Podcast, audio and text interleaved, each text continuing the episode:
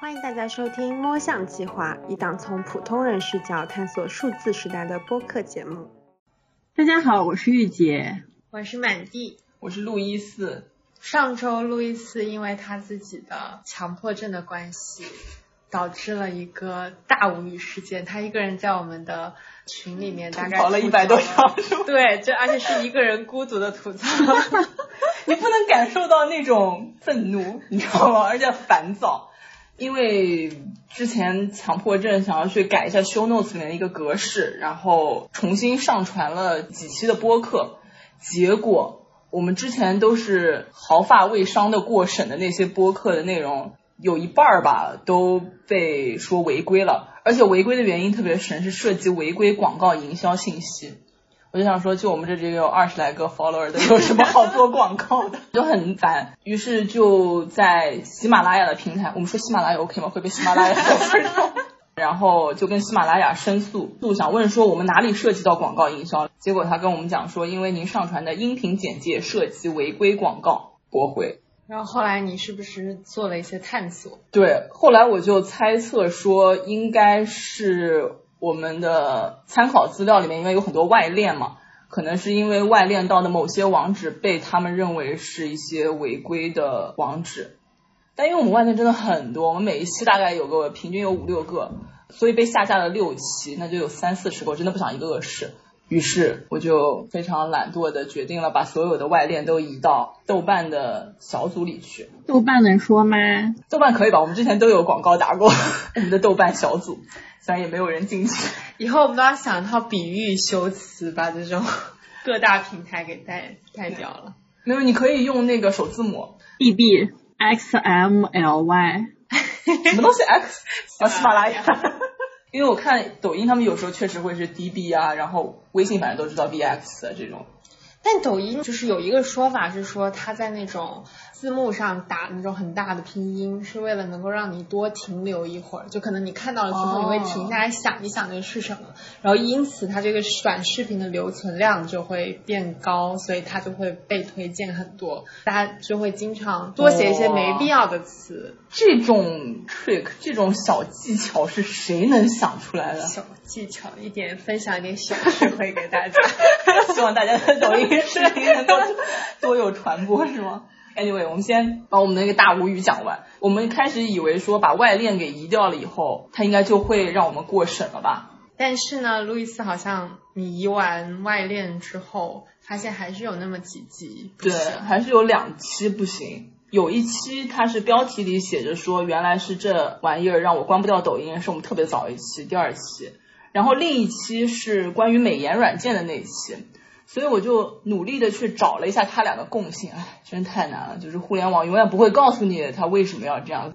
然后我发现的他们俩的共性就是一期在标题里出现了抖音，一期在 show notes 里面出现了抖音。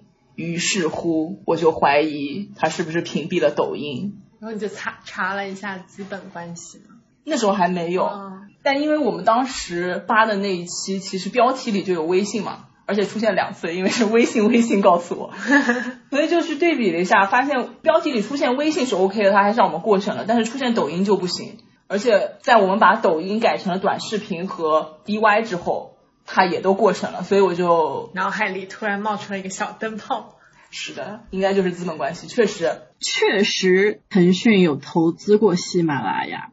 对，而且当时刚好是头疼大战之后，所以不得不让人怀疑是不是因为这次对于腾讯来说并不是特别成功的头疼大战之后，又把各个维度的对抖音的封杀都收紧了。所以我们这一期就是想由这个大无语事件去聊一聊互联网公司们之间的爱恨情仇。那说大白话就是呃，他们各个公司之间的互相封杀。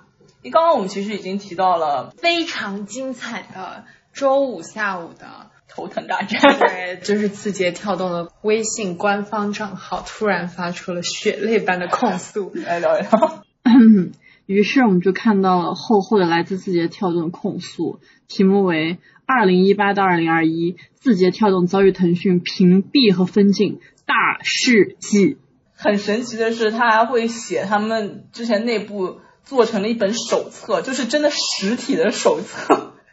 就有一种希望所有员工都铭记这一段 血泪史的感觉。而且我觉得，作为一个记者来说，这个真的整理的好棒，省了我们很多事情。就脑海里会有印象，就觉得字节跟腾讯之间有很多过节，但是你真让我一一列举出来，我们普通消费者都做不到。但是字节跳动默默的记住了每一笔，literally 每一笔，它真的好厉害，就是那种年末算总账的感觉。对，秋后算账，我们随便回顾一点吧。它是从二零一八年开始的，看它的措辞，从二零一七年底开始，抖音连续多日占据 App Store 中国区榜首，成为短视频赛道又一个一级产品，并迅速反超快手。快手，快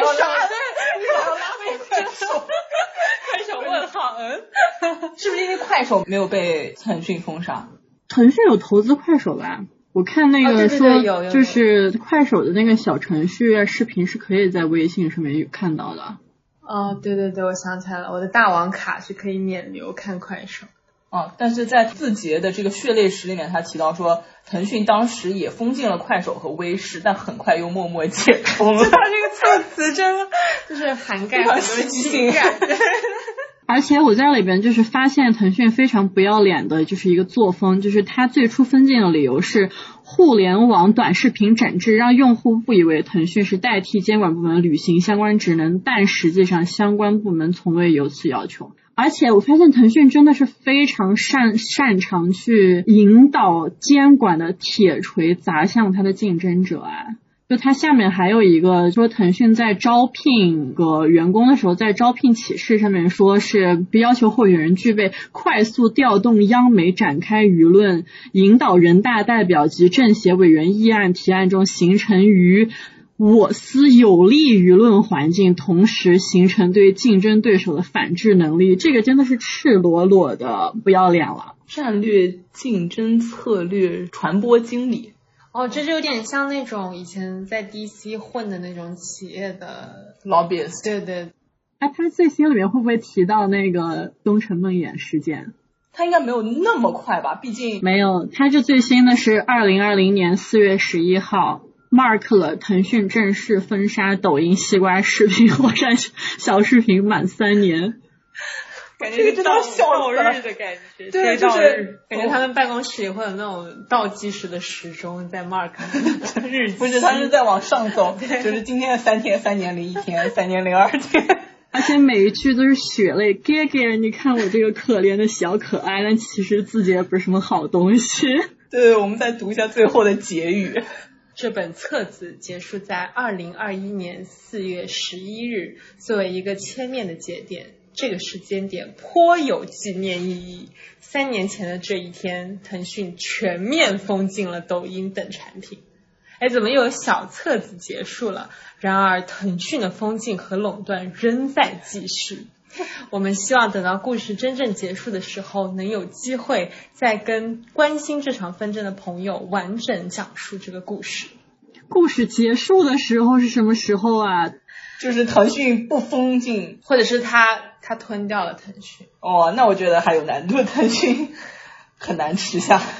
好想知道他们什么时候开始做这个呢？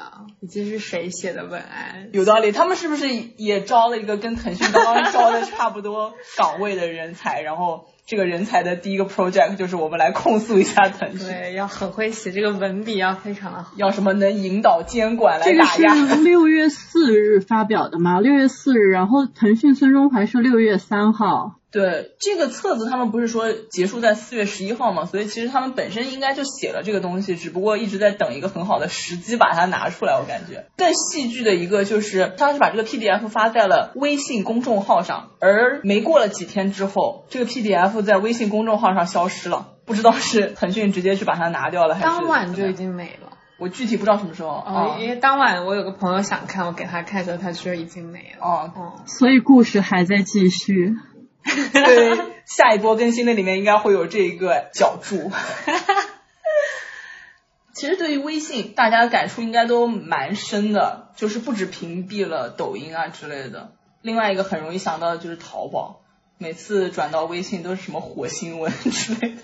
但其实让我感触最深的是，微信特别喜欢屏蔽那种小测试。哦，很多 H 五什么的。哦，上一次是那个，好像是一个腾讯的一个子工作室，他们做了一个什么动物森林的测试，就是测你是什么性格。对然后那个也是短短几个小时就被屏蔽了。屏蔽是说让你用外边的浏览器打开吗？哦，因为那个 H 五它比较特别，就是你好像也没有办法在外部去打开，就是它只能用微信作为依托。然后哦他给的理由是说有太多人分享了，什么涉及敏感之类的，就把它给屏蔽了。不知道有啥好敏感的。那微信还有什么其他的吗？微信有很多啊，它最近不是切断了任何小程序跳转吗？小程序跳转。嗯就是跳转到它的主 app 啊。对对对。哦就是不让用户去直接下载这个 app。不是，就是比如说我推荐一个大众点评的链接给你，以前嗯你不是可以直接从大众点评就跳回大众点评嘛？但你现在你没有办法跳转回大众点评，只能在它的小程序里面看。对，看完了就完了。那跳到 QQ 也不可以吗？QQ，我还真没跳过。哼，我杀我自己。这真的很令人窒息。就是为什么就所有的东西都以一个产品的流量为最终的导向？而且微信的野心特别大，就它还有一个更厉害的做法，它其实是希望制作一个大宇宙，能够把所有的内容都放在微信上。因此，像微信公众号发的文章，你通过正常的互联网搜索是搜索不到的，你只能在微信本地搜索。所以我当时好像就读过，就是说微信希望以此来曲线救国，把百度的那种搜索引擎给嗯，就感觉比 Facebook 还要可怕。嗯但就是微信的公众号文章是可以在搜狗上搜到的。哦，真的啊对，因为搜狗是他们投了的。哦。就他们可能自己觉得再去白手起家建一个搜索引擎有点麻烦，他可能扶持了一个而去打压另外一个。好可怕！当你的手机就是你的微信，然后你根本不需要离开微信就可以做所有事情的时候，我前段时间就有感觉到，我比如说在用微信的时候，突然想起一件什么事情，我不是退出微信去 Google，而是我会点开搜一搜，就是我已经受到影响了。但刚刚其实说到的很多点，并不是微信一家在做。比如说前面我们提到说微信封杀了淘宝嘛，我这次准备这个播客的时候，才发现其实是淘宝先封杀的微信。不知道淘宝当时提出要封杀微信的人现在作何感想？现在已经跳槽去了微信。看到一篇文章就介绍了当时淘宝封杀微信的情况，说是在二零一三年的，真的很早。那时候应该是微信刚刚开始起步的时候，就是起步没几年吧，可能一两年这样子。淘宝就正式屏蔽了来自微信的访问，当时好像禁止买家张贴微信的二维码，然后禁止买家提到微信这个词，所有在微信中呃转发的淘宝链接也都会被强制导向手机淘宝的下载，也就是。你点开那个链接，甚至都看不到对方给你分享的是一个什么东西，是一个产品还是个商店，它直接就进入了淘宝 app 的下载的界面。禁止卖家提到微信这个词，真是有点。现在不也一样吗？就是可能这就是 VX 的前身。哦 哦，make sense，make sense。当时淘宝给出的理由也是那种，就是大家看一看也就行了的理由。他说微信不安全，我们屏蔽了。唉，科技公司真的有很多冠冕堂皇的理由嗯去禁止一些东西，因为网络这个世界，你说安全不安全这个东西，正常人是没有办法识别的，所以他站在一个很专家角度说这个是不安全的，为了保护你，所以我们禁止你跳转。嗯那你还能说什么呢？你也没办法证明这个是安全的。对，而且他们真的很多说法都让人觉得非常的 drama。比如说当时淘宝的公关负责人也是用非常铿锵有力、掷地有声的语气说出：“微信一天不安全，我们一天不开放，我们只对安全开放。哎 ”就这种词。所以微信是不是后来也可以用这样的词来反送给淘宝？说因为淘宝不安全，所以我们要禁止淘宝。其他还有什么？百度，百度做了什么？百度也曾经在早期的时候有屏蔽淘宝商品的内容在它的搜索引擎上，就是你搜索淘宝上的商品关键词在百度上是不会显示的。这是百度屏蔽了淘宝，还是淘宝屏蔽了百度？对，它这里面有说，其实最早的时候，百度上是能够搜到淘宝产品的，但是零八年以后，淘宝网宣布屏蔽搜索引擎百度，所以是淘宝屏蔽了百度。这个逻辑就跟现在微信的文章在百度上搜不到一样。对，其实百度都是被屏蔽的那一方，因为百度应该很欢迎。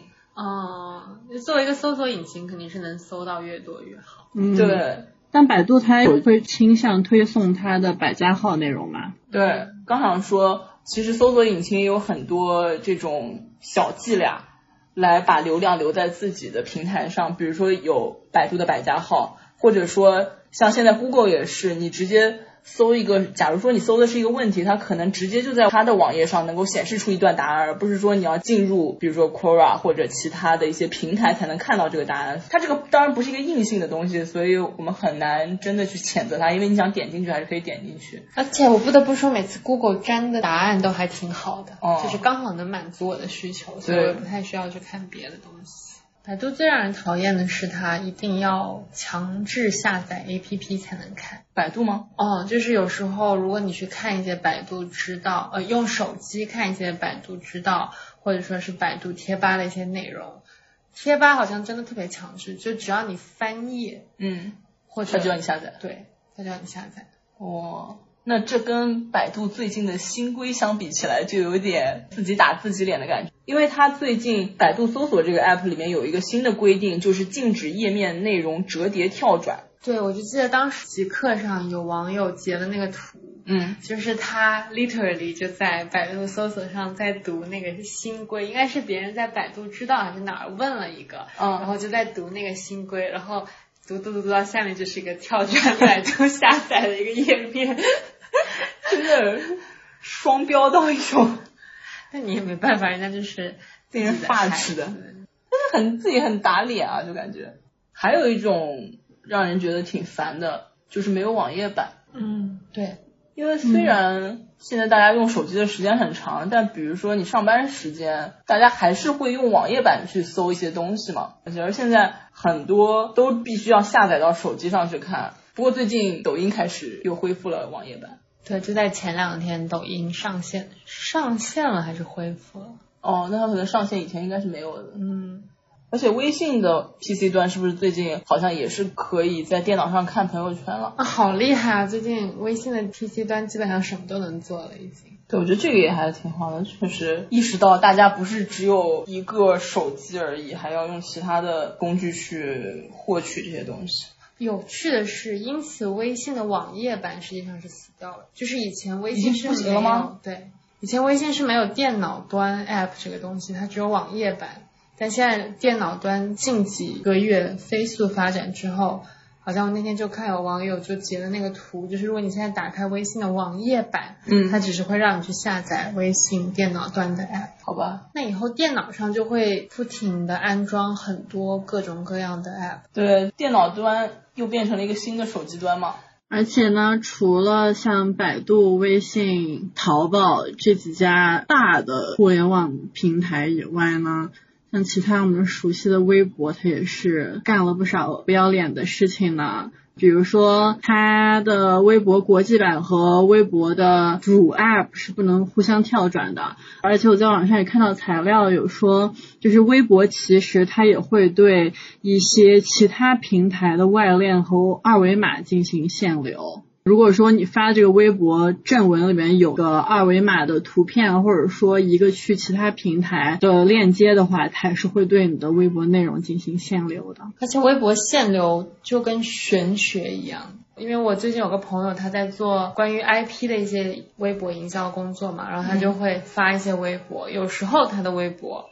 突然之间可能四五千转发，嗯，但四五千转发之后，他的粉不是涨得还挺快的嘛，所以按来讲，他之后发的微博也应该受到更多的关注嘛。嗯，但结果之后的微博又变成了两三个，嗯，然后他就觉得很奇妙，他想说是因为我没有开会员嘛，所以他就开了会员，但好像会员之后也没有变好，就你想，比如说像微信、淘宝这种禁止跳转，人家至少还会冠冕堂皇给一些内容。但微博这种，你没有办法上哪说理，因为很难讲是你自己内容写的不好，嗯，还是它分发渠道不够。对，就这个。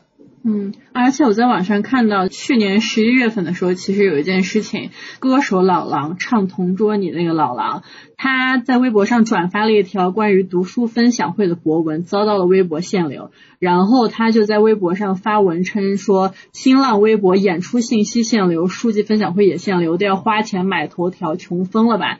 这个时候。微博客服就回应说，是因为演出信息中包含导流外链及导购二维码，所以部分博文被系统判定为营销内容。就是说，他微博其实是会对这种二维码和外链的营销内容进行限流的。微博限制营销真的很神奇。微博不是应该是一个营销平台，但是他要你通过他官方的渠道去买广告位啊。嗯。刚刚讲的时候，我还想到一个也稍微有点好笑，被微博给卡了的那个事情，不是创造营。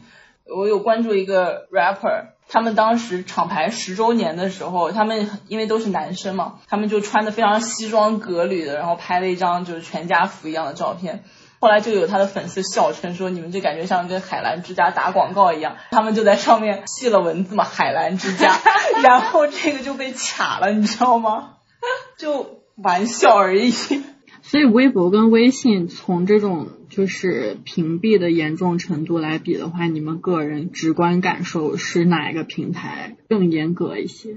我觉得他们屏蔽的对象好像不太一样，目的好像不太一样。如果我是个营销的人来讲，我会更讨厌微。但是如果我是其他 app 的产品经理，那我就会更讨厌微信。微信好像是更多以打压对手为目的，微博的话好像更多的是希望广告走他们的官方渠道，走他们的付费途径。对对对。不过涉及到内容的监管的话，其实我觉得微博比微信更严格，而且更没有理由一些。微信的话，它至少是，除非你是那种涉及政治敏感；但微博的话，它很多时候就是你发了一条东西，你都不知道它发出去没有。有的时候别人给你，你看见自己的微博下面多了一条评论，但是那个评论谁都看不到，点不开。但这个是涉及到 censorship。时候看到的一个说法，我不知道你们是怎么看待的。他提到的一个互建防火墙的事情是各个聊天软件互不相通，然后他去做的类比是不同的电信运营商之间的用户是可以通话和发短信的。我不知道你们怎么看待这个类比？觉得没道理，因为你的聊天软件是 base 在网络上，就是你的网络应该是巨大的基建项目，但你的聊天软件只是一个工具。所以工具跟工具之间互不相通，你还是可以存活。但是如果是基建，各个电信运营商它其实是基建项目，你基建你卡住，那就相当于是分裂一样的感觉。基建肯定是大家融合在一起，大家互惠共赢是最好的。但是你软件只是工具，工具不相通，大家各占一山头，我觉得是可以理解。嗯，而且我觉得。跟是移动运营商和互联网平台，它们本身性质不同有关系吧？比如说电信运营商，它是国有企业嘛，那它的目的肯定是为了能够让更多的人去能够 communicate。但是民营企业的话，我觉得是监管的铁锤还没有达到民营企业这里。我是刚看到这个的时候，我有一种 enlightenment 的感觉，对，就就就我觉得，哎，这个对比还蛮有意思，因为它虽然对比的内容不一样，但对比的是同一种我们的行为，发短信、发微信，其实本质上是一个行为。但是我后面仔细想的话，我会觉得这两者的区别是在于一个付费，一个没有付费。对于服务的提供商来讲，他们的盈利模式是不一样的。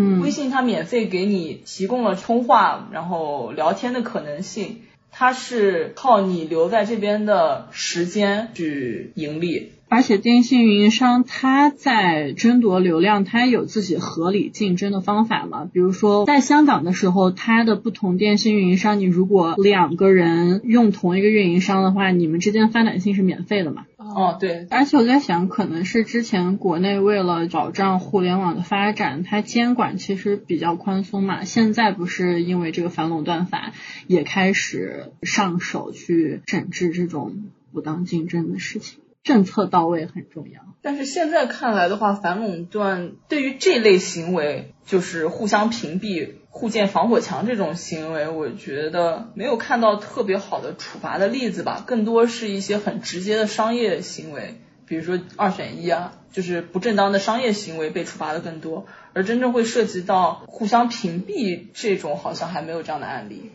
分析是否构成限定交易，重点考虑以下两种情形：一是平台经营者通过屏蔽店铺、搜索降权、流量限制技术障碍，这些算是能够 apply 到微信之前我们提到采取的行为上吗？这一段的写法给我很强的电商平台的感受，就是感觉更针对电商平台，就是 literally 在说交易。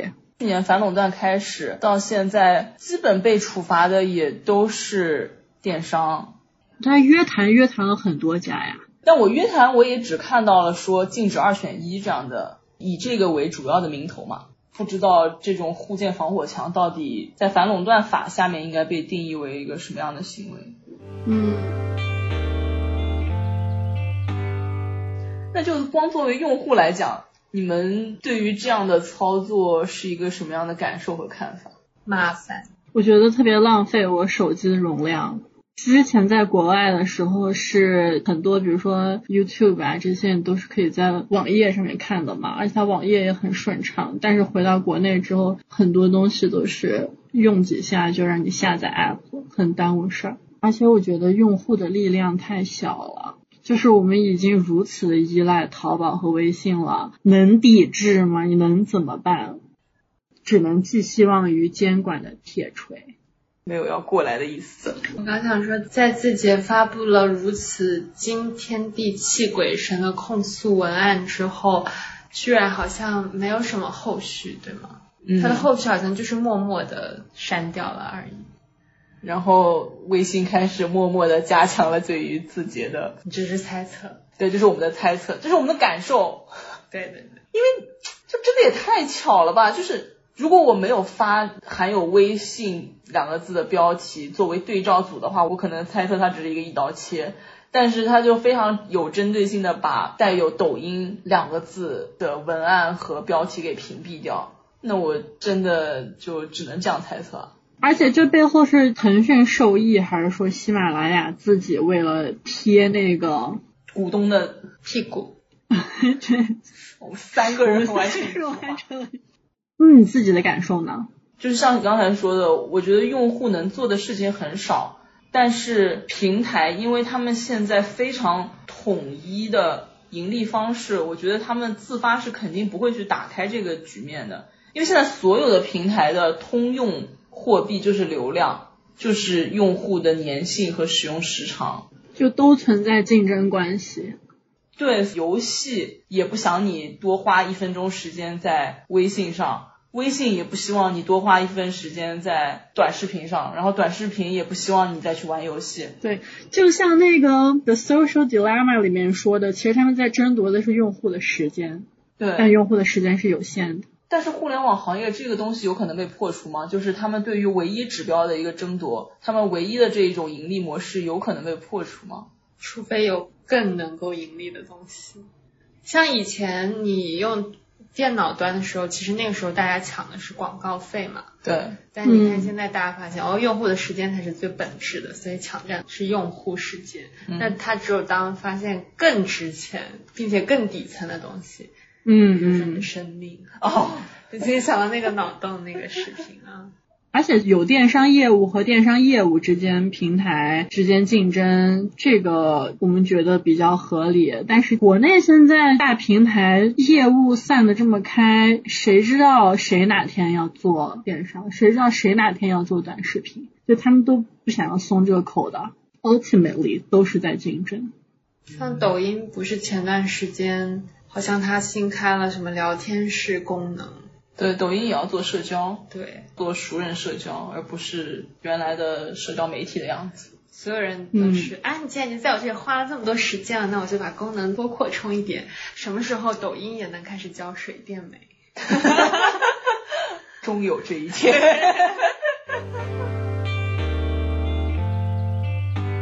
再回到刚开始，为什么这些互联网平台要变得互不联网？其实我们之前讨论了很久的一个重要原因，就是因为流量的价值嘛，各个平台之间在争夺流量和用户的时间。还有一个，其实我觉得也是尽最大可能去规避风险吧。就比如说，我们假设一下，别人在我的平台上，然后跳转到别的平台，或者看到别的平台的内容，或者怎么样的话，然后就是产生了相关的风险。那他们把这个可控的范围缩到最小，其实也能够 justify 他想要跟别的平台断网的原因。嗯，我能想到的一个例子是之前特朗普时期，或者特朗普结束和拜登之间的那个过渡期的时候。在 Twitter 上有很多传播 Q on 的问题，然后那个网站其实它是一个极左翼的网站，也引发了美国国内的一些暴动吧。所以可能一家特别是内容平台，如果想要规避风险的话，它给别的平台导流压到最小，对他们确实是最有利的或者最安全的。这不就是淘宝用的理由吗？微信一天不安全，我们就。所以你很难去真正站在一个道德上的高地说它一定是错的，嗯，因为当时 Facebook 导流的那个 group 也是因此 Facebook 受到了 as always 受到了巨大的抨击，就觉得你怎么能不审查？但是同时又有人说，那如果 Facebook 开始审查，其实跟他创始人的初衷又有违背。马克扎克伯格说，他创始 Facebook 就是不希望对任何内容进行审核，他就希望作为一个完全 neutral，呃，完全中立的一个内容平台。嗯，我感觉这个又可以扯到另外一个大的内容上去了，就是包括互联网对于内容的审核，以及所谓的 deplatformization 去平台化的一个东西。我们可以先是哔哔哔哔哔哔，我们可以先立个 flag，不知道能不能聊出来。后面有机会聊一聊，好吧？那我们这一期其实绝大多数是我们作为用户的吐槽，大概吐槽了有三分之二的时间，而且把国内的所有大平台都得罪了过来，并不代表本人观点。嗯，你自己吐槽了，不代表本人观点，并不代表本人观点，只是作为用户的一种体验感受。不过非常推荐阅读字节跳动那个血泪书写的大事记，因为真的太有趣了，真的真的真的。我希望有人能够拍出来，声泪俱下的那种演出，可以可以，应该会效果非常好。但感觉这个东西真的最后没什么风波，就是突然有点悬崖式的就断掉了的感觉。如果大家作为用户还有什么其他觉得烦躁的？类似经历的话，也欢迎来吐吐槽，或者作为互联网从业者，你们有什么想要 justify 的地方？我们节目还有互联网从业者的地方，可能都已经被劝退了，是吗？假如有一些了解互联网盈利逻辑或者运营逻辑的听众，也欢迎给我们讲讲你们的理解，因为我们今天还是非常非常主观的站在了我们自己的角度在谈这一期。那本期就到此结束。拜拜，拜拜。